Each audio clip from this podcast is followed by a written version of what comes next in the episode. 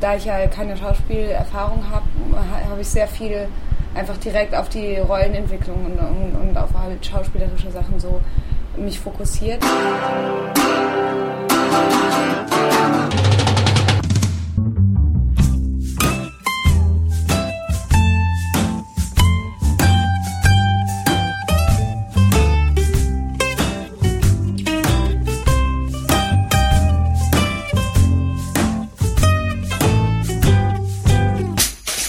Herzlich willkommen bei Filmkultur, der Podcastreihe von www.kulturwoche.at und einem Interview mit Elsa Sophie Gambart. Elsa Sophie Gambart spielt im Kinofilm Free Rainer, Dein Fernseher lügt, die mysteriöse Pega. Mysteriös deshalb, weil sie im ersten Drittel des Films kaum ein Wort sagt, dafür umso geheimnisvollere Blicke als Kommunikationsmittel verwendet. Die Jungschauspielerin, sie ist in Free Rainer erstmals auf der Kinoleinwand zu sehen, ist eigentlich Medizinstudentin und das war auch zu Beginn des Exklusivinterviews das Thema. Somit gleich mal Ton ab. Gute Unterhaltung wünscht Manfred Horak.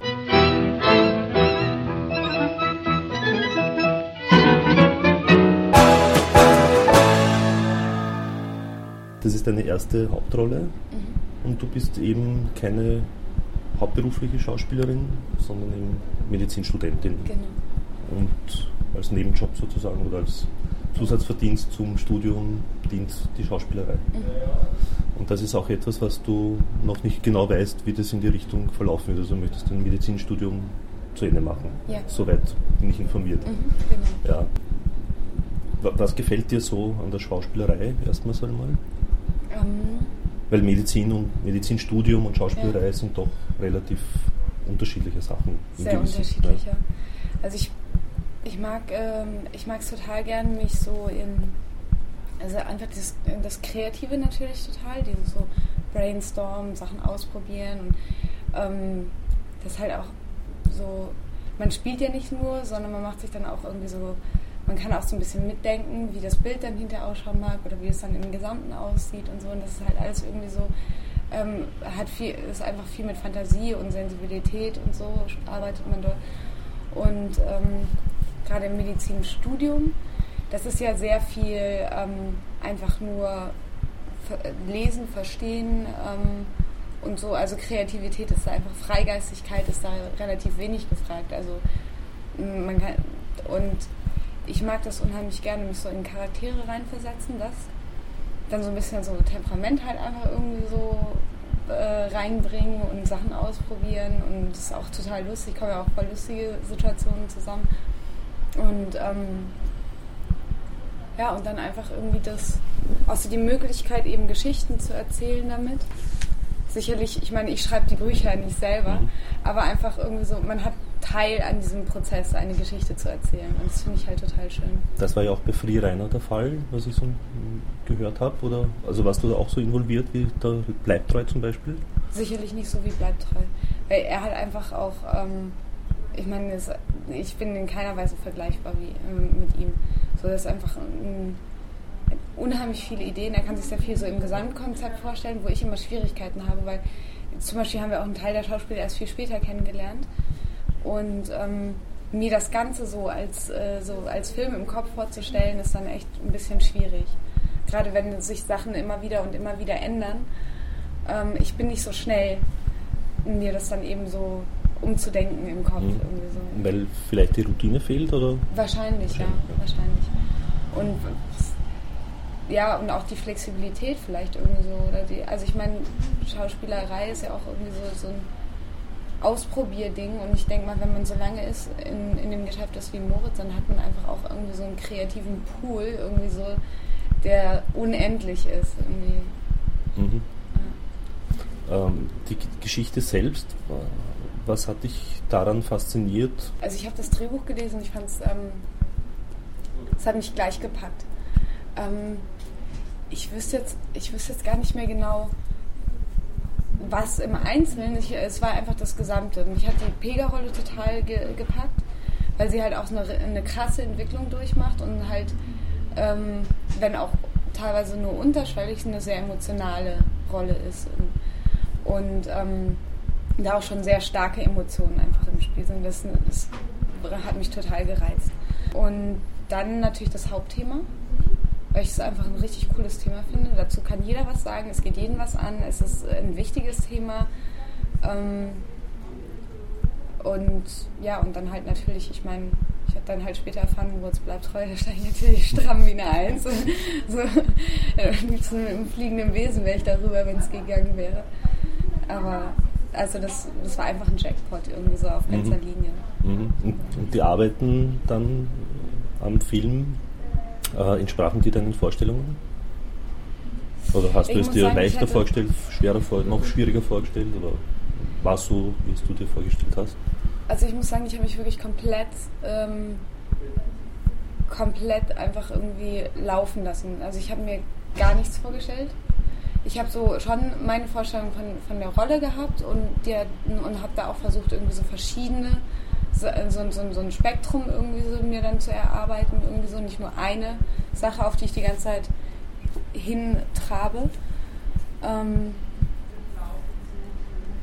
und ich habe habe mich eigentlich irgendwie so, bin dann zu den Probenzeiten gegangen. Ich wusste überhaupt nicht, wie sowas läuft. Keine Ahnung. Ich war noch nie bei, bei Proben dabei gewesen und habe mich da so treiben lassen. Von daher kann ich gar nicht sagen, irgendwie so im Vergleich. Also ich habe mich schon manchmal gewundert, durchaus irgendwie, dass ich jetzt irgendwie wirklich äh, so langsam am, an, ans Limit meiner Kräfte komme irgendwo, wo ich es gar nicht erwartet hätte, auch teilweise. Das ist immer so eine Selbsterfahrung auch so ein bisschen. Mhm. Vorerfahrungen, die du im, im Filmbereich gemacht hast oder im, auch Theater? Spielt ja auch Theater eine Rolle bei dir bisher? Ähm, Schultheater. Schultheater und so ein bisschen ähm, so, so Theatergruppen, die es halt eben in München gibt, die halt einfach manchmal zusammenkommen, weil da war ein Freund von mir und da habe ich mal mitgespielt. Aber es war so, immer so, ich probiere immer tausend Sachen aus und dann also nichts Festes oder so. Ich habe auch keine Theaterausbildung oder irgendwas in der Richtung. Weil es ja dann doch eher scheinbar mal unüblich erscheint, ja. mhm. dass, dass du dann eine tragende Rolle auch in mhm. dem Film bekommst ne? ja. oder bekommen hast. Das ist sicherlich unüblich. Mhm. Das war, wie, wie war da das Casting? Hat's da, weißt du, da nähere Details Bescheid, wie das abgelaufen ist um, ich für weiß, diese Rolle? Es, ich weiß, dass es wohl im Vorfeld ähm, ein, lange, ein langes Casting gegeben hat. Ich bin sehr spät dazu gekommen. Also im Prinzip gab es ein Casting, dann irgendeine Woche später ein zweites Casting mit Moritz bleibt treu. Und eine Woche später waren, fingen die Probenzeiten an und dann sind wir von den Proben quasi direkt in den Dreh reingerutscht. Also wirklich sehr spät. Das müsste so zwei, drei Wochen vor, vor Filmstart gewesen sein. Und ähm, ich weiß, dass ähm, unter anderem wohl Empfehlungen kamen von Regisseuren, die mich früher mal kennengelernt haben. Also sprich, ähm, dieses ganz kleine äh, Mini-Rollenstück, was ich gespielt habe in Schule, das war 99. Der Regisseur kannte mich noch und Dennis Gansel ist auch ein Regisseur, der mich aus dieser Zeit noch kennt, so, weil ich da halt viel, ähm, viel so auch bei Castings war und Leute kennengelernt habe und so. War, war Nervosität auch eine, spielte das auch eine Rolle bei dir? Nervosität? Nein. Nein, ich werde die ganze Zeit cool. Ich bin immer cool. Ich, ich, ich war tierisch nervös. Ich bin irgendwie, als ich das erstmal den Anruf bekommen habe und, und das Drehbuch gelesen hatte, ähm, da weiß ich doch ganz genau, da bin ich erstmal, glaube ich, anderthalb Stunden geschwommen oder so, um mich wieder so ein bisschen gerade zu kriegen, weil ich wirklich richtig Herzflattern hatte und gedacht habe, oh mein Gott, oh mein Gott, oh mein Gott. Und dann halt eben bei dem Casting weiß ich auch noch irgendwie so, da hatte ich irgendwie so schon so kurze Momente, wo ich mir gedacht habe, so, hey Elsa, was machst du hier eigentlich, ja? So wie Kacken 3 ist der, da steht Moritz Bleibtreu gleich da drin. also, wie, ja, irgendwie habe ich, doch, ich habe schon so meine Momente gehabt, wo ich dachte irgendwie so, ähm, äh, passt das alles irgendwie so, kann das gut gehen und, und ähm, werde ich das schaffen, irgendwie diese Rolle zu spielen und so. Ja, doch hatte ich viel. Und da, also beim Schwimmen kannst du dich da entspannen, Total. sozusagen. Ja. ja. Ist das auch der Grund, weswegen dieser Part im, im Film vorkommt, sozusagen? Ja. Also das war, das war auch noch während den Probenzeiten, da hat Hans es irgendwie rausgefunden, dass ähm, dass ich wohl sehr gerne schwimmen gehe, irgendwie so auch halt, dass das irgendwie eine große Leidenschaft von mir ist. Also es ist nicht nur Schwimmen, es ist auch Tanzen oder so, aber Schwimmen ist halt, das kannst du überall machen. Und dann sind wir eben einmal schwimmen gegangen und so entstand eben diese Szene, weil er das gerne drin haben wollte. So. Mhm. Was auch gut in die, sich überhaupt allgemein in die, in die Story einfügt sozusagen.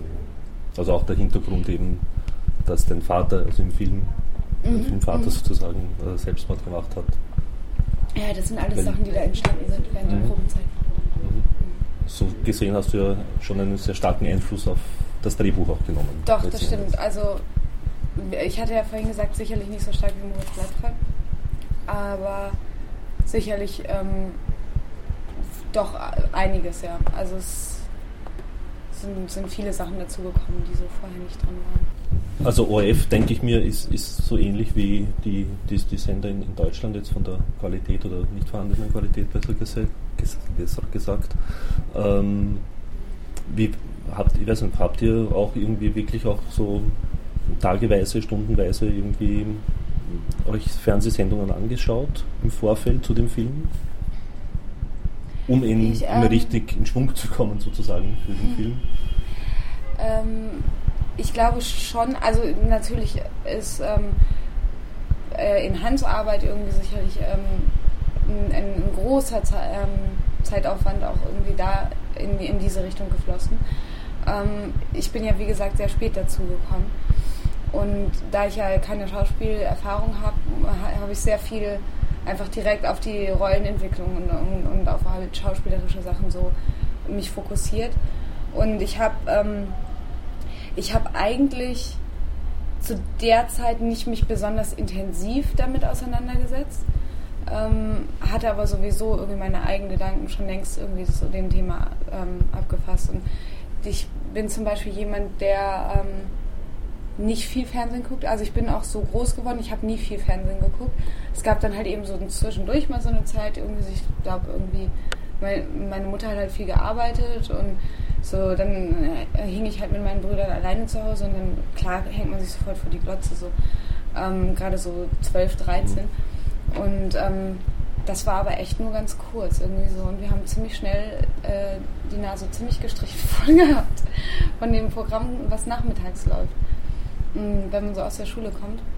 Und haben dann angefangen, hauptsächlich so im Internet irgendwie rumzueiern mhm. und da so unsere Infos rauszuziehen und dann halt sehr viel so, also wir hatten halt, wir haben alle drei eine totale Kinoleidenschaft, also so Spielfilmleidenschaft und haben dann immer so DVDs uns geholt und sind viel ins Kino gegangen.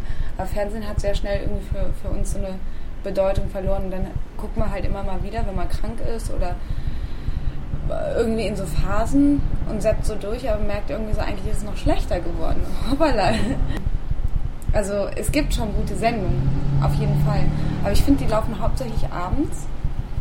Und das Nachmittagsfernsehen... nächtens, ja. Ja, nächtens, genau. So um, um so eine Uhrzeit, wo halt irgendwie, wenn man am nächsten Tag arbeitet, das ist halt das Problem. Irgendwie so, da, die laufen echt zu Zeiten, wo, wenn man arbeitet am nächsten Tag, dann kann man sich das wirklich nicht mehr angucken. Mhm. Und ähm, wenn man dann halt mal nicht arbeitet, dann ist man genau zu der Zeit eigentlich mit Freunden unterwegs. Mhm. Also vorausgesetzt, man hat ein funktionierendes Sozialleben, aber ähm, nachmittags, mhm. ehrlich, ich, ich, ich muss wirklich nochmal ganz intensiv recherchieren, wenn ich da ein paar gute Programme mir zusammenreimen müsste. Mhm.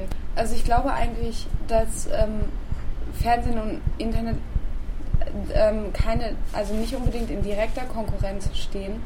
Ähm, und das ist eigentlich schon, weil ich meine, Fernsehen kann ja irgendwie, kann viel schönere Reportagen zu einem Thema machen, irgendwie so viel besser aufgearbeitet und hat er einfach viel, echt viel mehr Möglichkeiten und ist dazu eigentlich noch viel besser zugänglich als Internet. Also ich glaube ehrlich gesagt, dass das Fernsehen eine sehr, sehr gute Chance hat, ähm, nicht ins Hintertreffen zu geraten. So vorausgesetzt, dass es sich nicht weiter in die Richtung entwickelt. Also ich habe, also von meiner Beobachtung her, ich kann nur von mir sprechen, ist es tatsächlich so, dass es immer mehr ähm, von diesen billig hergestellten ähm, TV-Sendungen gibt. So vor, vor einem Jahr, äh, vor zehn Jahren gab es halt eine Talkshow im Nachmittagsfernsehen, dann gab es plötzlich drei hintereinander, dann plötzlich irgendwie so drei Talkshows und zwei Richtersendungen und dann noch irgendwie, also wenn, wenn man sich vielleicht irgendwie, und ich bin mir ziemlich sicher, dass es tatsächlich so ist, dass es hauptsächlich eine Orientation, äh, Orientierung ähm, an halt eben Finanzen, also was, mhm. was, der Sender zur Verfügung hat und an den Quoten halt eben ist, dass das äh, bedingt eben diese Entwicklung.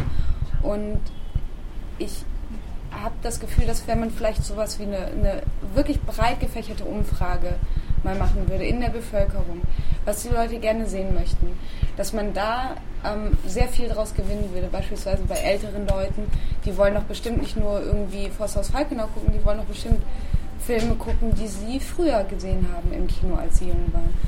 Und das sind ja keine Scheißfilme. Also ich meine, ich denke mal, sowas würde sicherlich auch die Quoten in die Höhe treiben oder, oder halt irgendwie so eine breite Masse ansprechen. Wenn man bedenkt, wie viele alte Leute es gibt in Deutschland und in Österreich.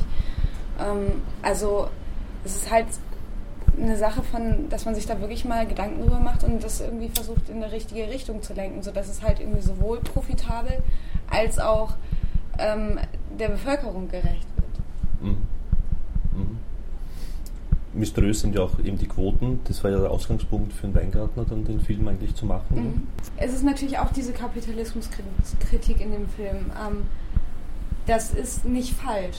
Das ist sicherlich ähm, richtig, dass halt eben Sender äh, dazu angetrieben sind, ähm, ähm, einfach auch also gut zu wirtschaften und ähm, ähm, in, so sind auch irgendwie in der Konkurrenz mit den äh, privaten Sendern und ähm, das, äh, das bestimmt halt eben so eine Entwicklung und ich glaube auch ähm, also da ist sicherlich die Kapitalismuskritik auch angebracht an dem Punkt. Ja.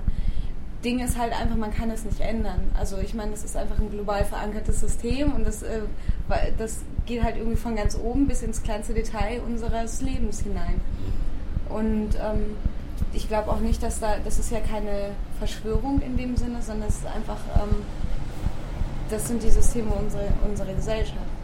Und ich glaube auch dieses Quotensystem ist nicht, also meiner Ansicht nach, nicht extra so ausgeheckt, dass es besonders, ähm, besonders unfair und schlecht ist und eigentlich nur Profit bringt, sondern das ist eigentlich so gedacht, dass es halt vielleicht schon ähm, das widerspiegelt, was die Leute tatsächlich sehen.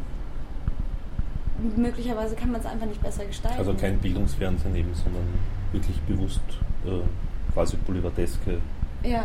Sachen hat. Also ich nehme mal an, wahrscheinlich kann man es vielleicht nicht besser gestalten, wenn man Quoten messen will. Man kann halt die Leute, die GEZ nicht zahlen, nicht ähm, ermitteln. Ähm, da fallen wahnsinnig viele raus.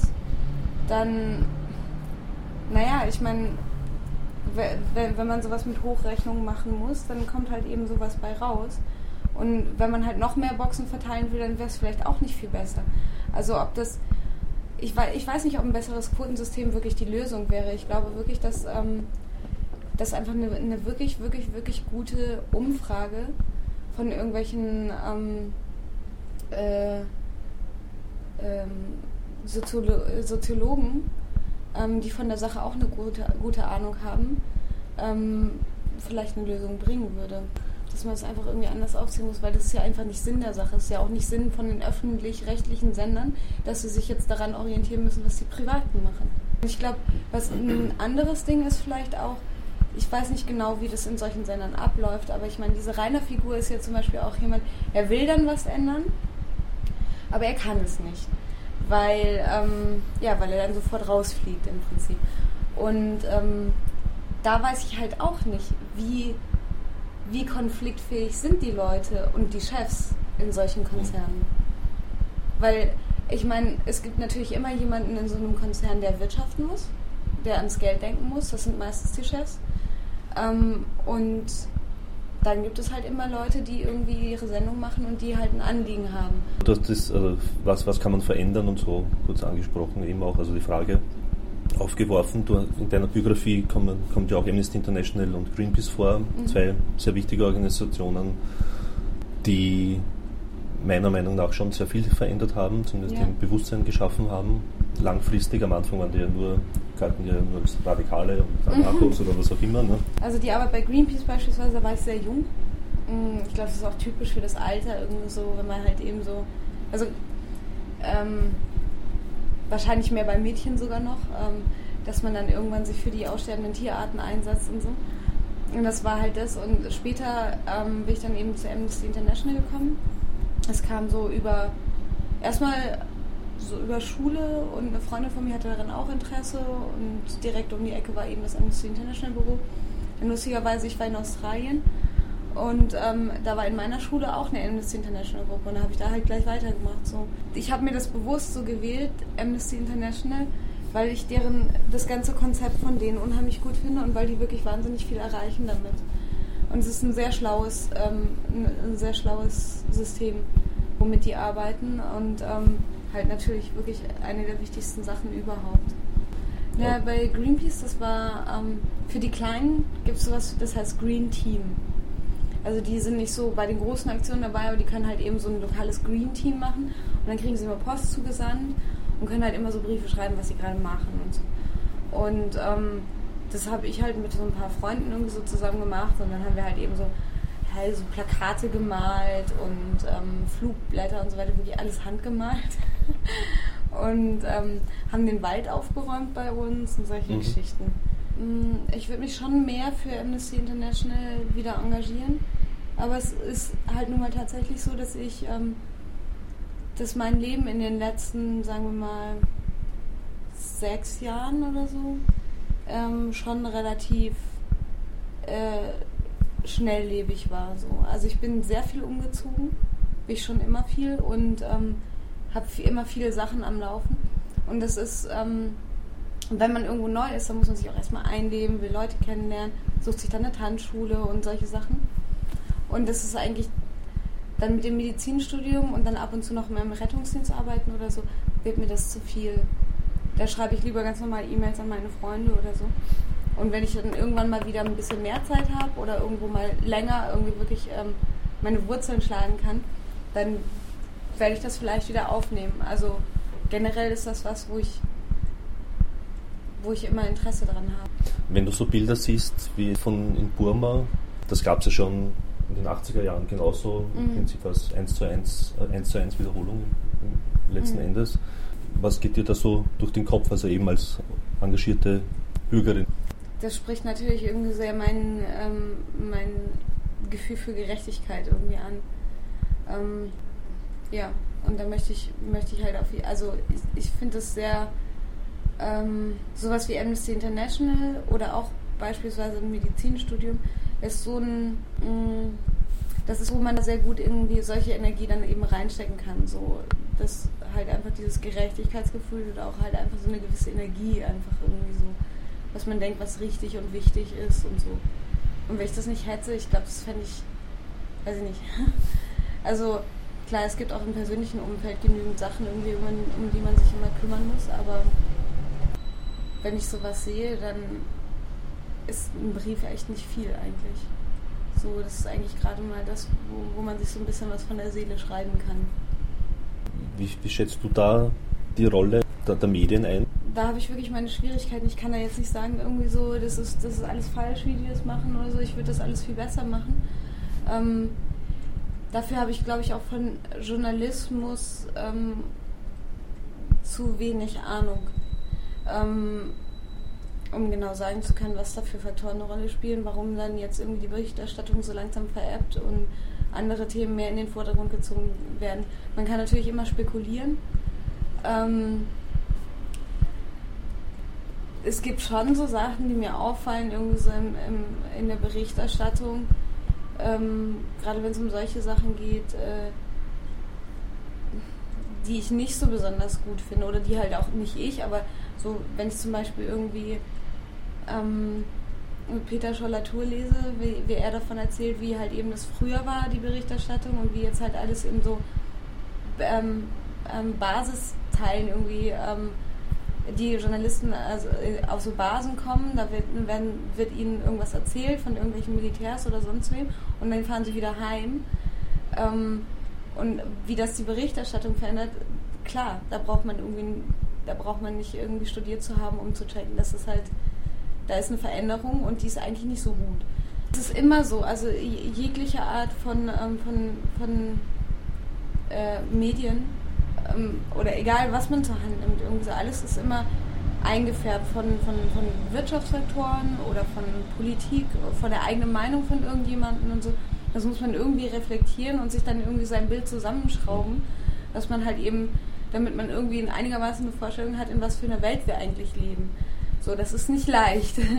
Und sowas erschwert es natürlich sehr, ja, wenn die Berichterstattung sich ändert. Zurück zum Film ganz kurz noch. Äh, was, was erwartest du dir allgemein ich muss sagen, das handhabe ich genauso wie den Dreh selber. Ich lasse das alles auf mich zukommen. Und ähm, ich, bin, ich bin einfach gespannt. Irgendwie. Ich bin immer gespannt, was passiert. Irgendwie so, wie, wie reagieren die Leute auf den Film? So, ähm, wie, wie reagieren auch so, keine Ahnung, wie finden die meine Freunde? ist ja auch nicht uninteressant. Und ähm, was passiert jetzt halt weiter irgendwie so. Also ich lasse mich da wirklich irgendwie ein bisschen treiben. Weil es kann natürlich schon sein, dass sich ja dein Leben theoretisch auch grundlegend ändern könnte, mhm. aufgrund dessen, ne, wenn der Film ein großer Erfolg wird und du mhm. eben bundesweit ja, in Deutschland bekannt wirst. Also die Leute so um mich rum, die ich schon lang kenne, die freuen sich alle wahnsinnig. Ähm, und die freuen sich für mich irgendwie so, wenn ich jetzt halt eben irgendwas, irgendwas Tolles so mache, irgendwie so, irgendwas halt eben im Medizinstudium und halt bei dem, da waren sie auch völlig aus dem Häuschen. Ich finde es natürlich klasse so. Und ähm, ich freue mich auch schon total, irgendwie, wenn ich mit denen dann in, ins Kino gehe und so weiter. Das wird sicher irre lustig werden. Ähm, und war es auch schon damals in Schule, obwohl das ja wirklich irgendwie was, drei Szenen oder so waren, ja. Trotzdem haben wir uns gefreut wie die Schnitzel. Und ähm, da, ah ja klar, sicherlich wird sich was ändern irgendwie so. Das wäre ja, das, das geht ja gar nicht anders. Bin dann halt so einen gewissen, gewissen Schritt irgendwie in die Öffentlichkeit äh, getreten irgendwie mit dem Film. Ja, im Prinzip ja. bist du ja auch eine, somit auch eine öffentliche Person sozusagen. Genau, also, eine öffentliche Person jetzt. Die auch vielleicht zu Talkshows eingeladen wird im Fernsehen, die nicht unbedingt vielleicht den guten Geschmack allgemein treffen. Aha, aha. Wie, wie geht es dir da um? Jetzt machen Sie mich nervös. immer wenn ich länger drüber nachdenke, dann denke ich, hm, ich bin da immer noch, also da werde ich schon nervös auch vor solchen Fernsehinterviews. Die haben eine andere Qualität. Ja, es ist irgendwie, das, das ist ähm, von der Atmosphäre her einfach anders. Es ist ein bisschen, also egal irgendwie, ob derjenige, der einen interviewt, nett ist oder nicht, irgendwie, ob man sich jetzt gerade ähm, mit dem so normal eigentlich ganz cool unterhalten könnte. Diese Situation, man sitzt auf dem Stuhl und da ist die Kamera und ähm, der sitzt neben der Kamera und dann ist da noch das Beleuchtungslicht. Das hat so ein bisschen was von Verhör irgendwie. Und somit sind wir auch schon wieder am Ende von Filmkultur, dem Podcast von kulturwoche.at angelangt. Vielen Dank fürs Zuhören und vielen Dank fürs Dranbleiben. Bis zum nächsten Mal, Ihr Manfred Horak.